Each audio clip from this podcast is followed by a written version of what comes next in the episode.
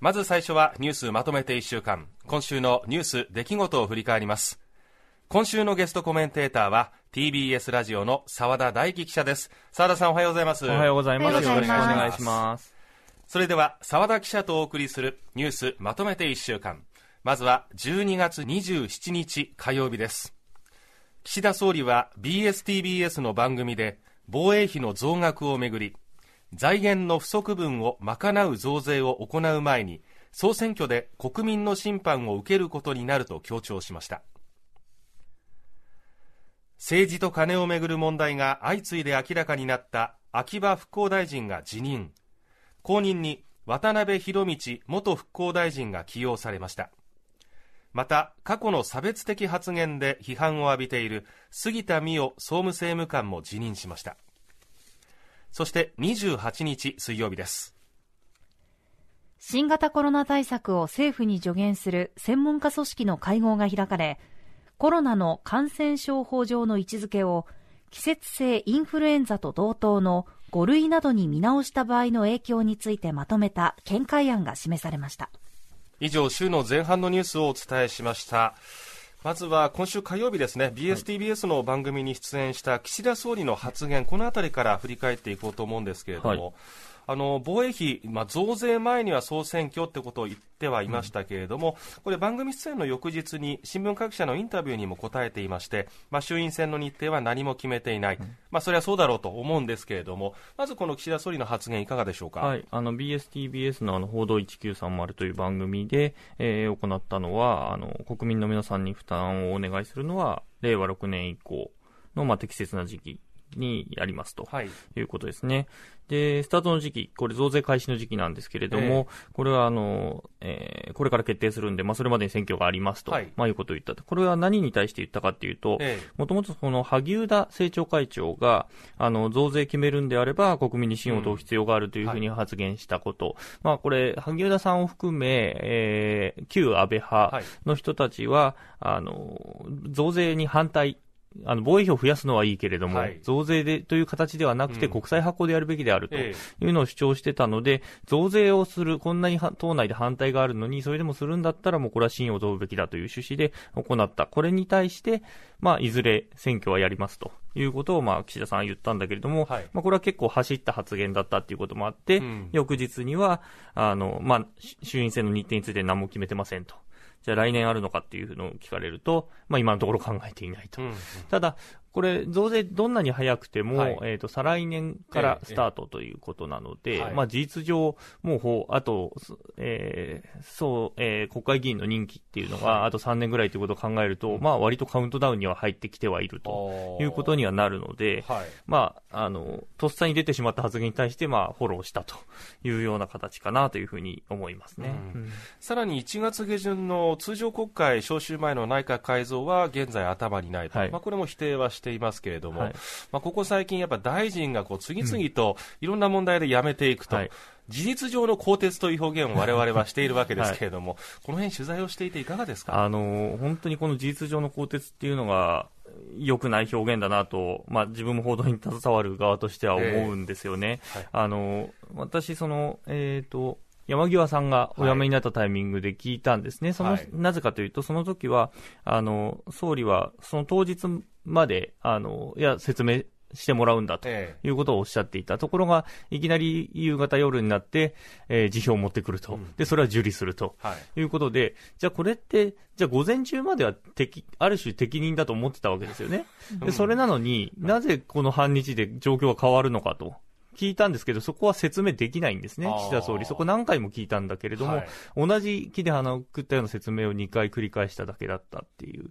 のがあって、ええ、その事実上の更迭ってすごく曖昧で責任が誰にあるのかっていうのはすごくよくわからなくて、ええ、自ら首を差し出しに来ましたっていうだけで、じゃあそれについてじゃあ認めますっていう判をしたっていうことなんだけれども、うん、じゃあその人を任命したのは誰なんだって聞くと、うん、いや、任命責任はある。はい、でもその任命責任がありますっていうことは言うんだけれども、はい、じゃあその責任って何なんだっていうことはよくわからない。そうですよね。任命責任を重く受け止めている、山積する課題への取り組みを受け、職責を果たしたいというふうに、まあ、述べているわけですけれども、はい、まあ、任命責任も含めて、まあまあ、大臣決めるのは総理大臣ではあるけれども、はい、党内調整の力とか、うん、まあ、各派閥の長とのこうやり取りとか、はい、その辺の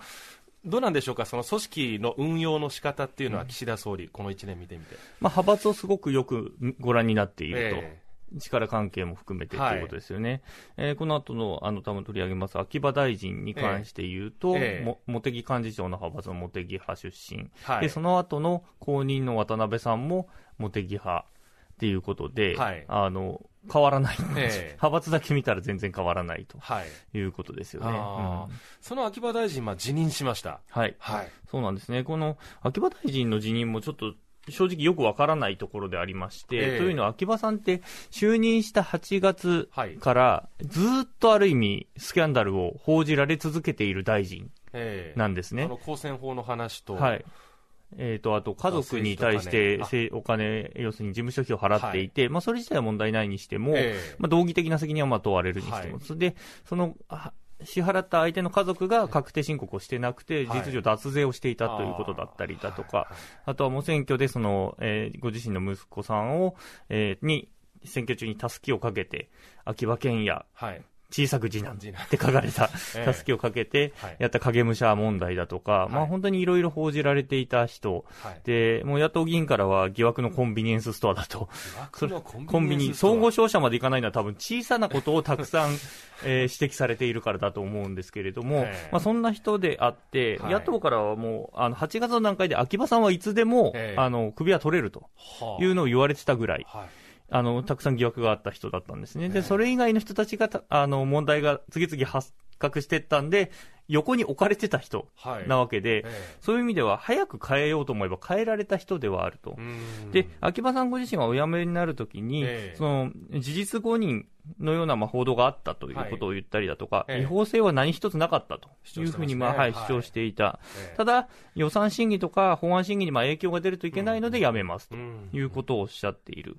で岸田さんも、なんで辞めたのかって言わないんですよね。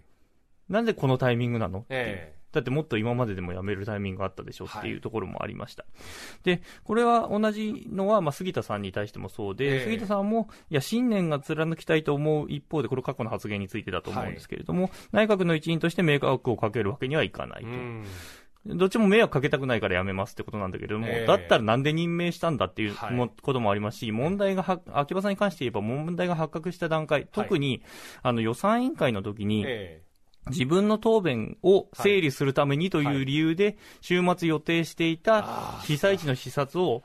キャンセルしたんですね。もうその時点でやっぱり復興大臣としての任にあらずということは、まあ、誰の目にも明らかなわけで、そういうタイミングで変えるタイミングがいくつもあったのに、変えてこなかった。これはやっぱり岸田さん、そしてまあ、杉田さんに関して言えば過去の発言って、これ自民党にいた時の発言もある、他党の時の発言ということをよく引き合いに出すんだけれども、自民党にいた時だって大概ひどいことは言っていて、でそれについて全然説明してこなかった人でもあるわけ。で、でその人をなんで任命したんだっていうことに関してのせあのところはあるんだけれども、いや、任命責任はありますとだけ言って、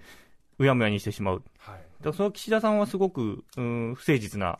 対応だなというふうには思いますね。そうですよね。まあえーと、杉田さんにしても秋葉さんにしても身内に対してこう迷惑をかけている自責の念が多分終わりなんでしょう、はい、ただ あの、周りで見ている私たち、一般国民に対する迷惑を被っているということを、まあ、しっかり痛感をしてほしいですよね。うん、そうですね、はい。えー、それから水曜日のニュースですね、これ新型コロナウイルスに関連するニュースですが、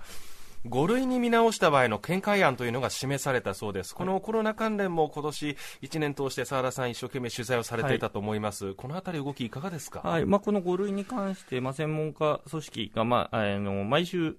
感染状況について話し合う場っていうのがあって、はいえ。ー、まあ、アドバイザリーボード、厚生労働省のまあ専門家組織ということなんですけれども、まあ、その中ではその、もうしばらくやっぱりその2類、5類にあ感染を収まるのにはまあしばらくかかるっていうことから、その5類にしてしまうとどうなるか、はい、まあ、この議論ってずっとされてきていて、はい、えー、まあ、2類だとまあかなり、えー、強い、はい、えー、権権限があって、例えば病床の確保をしなさいとかだ、ですとか、あと入院してなさいっていうことが、まあ、ある種命令できるっていうような状況。一方、5類にすると、まあ、季節性インフルエンザとそんな変わらないっていう状況なので、はい、なるべくもう、かかってる人も増えてきたし、そんなに重症しないということもなんとなく分かってきたし、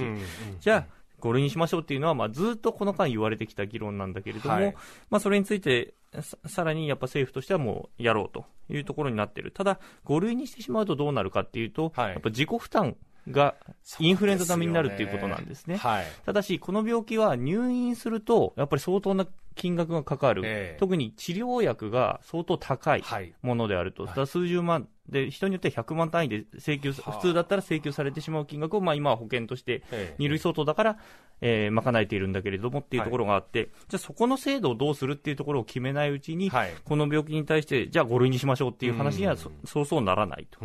いうことですよね。これだからコロナにね、あの私自身もかかりましたけど、はい、そのかかった本人が、まあ、軽症で済んだとか、はい、あるいは検査では引っかかっちゃったけど、うん、いや、体調問題ないんですよ、はい、という方からすればね、い、や、風邪と一緒ですよとか、うん、インフルエンザだって亡くなってる方はいるんですよ、なんていう、まあ、見解で、まあ、5類に、あの、ということを、うん、まあ、主張する方の意見も、まあ、分からなくはないです。分からなくはないんですけど、ただ実際その、どういうスキームで、その5類にね、うん、あの、変えたときに、どれくらいの負担があるかっていう現実問題が、実感としてわからないまま、いや、2類相当じゃなくて5類でしょっていう議論はやっぱずいぶん拙速だと思っていて、コロナってものをどう位置づけるかっていうところが、あのちゃんと分からないと、そうですね、切り替えられないですよね、気持ちの面でも。亡くなってる方の数でいうと、はい、まあ、インフルとよく比較されるんだけれども、はい、コロナに亡くなってる方は年間数万人いらっしゃる、ええ、一方、インフルエンザは数百から、まあ、いて数千くらいということで、まあ、規模も全然違うっていうことですね。はい。ええ、じゃあ、ワクチン打ちますってなった場合に、えーインフルエンザの場合は年1回打てば大体大丈夫っていうことだけれども、はい、コロナはどうも3か月ぐらいで抗体が減ってくるってことが分かると、はい、じゃあその3か月分ってなると、それを自費でやるとなると、年間満単位のお金がかかる、じゃあそれをどうするのかっていう問題もありますよね。そうですね。ここまで今週1週間のニュースをまとめてお伝えしました。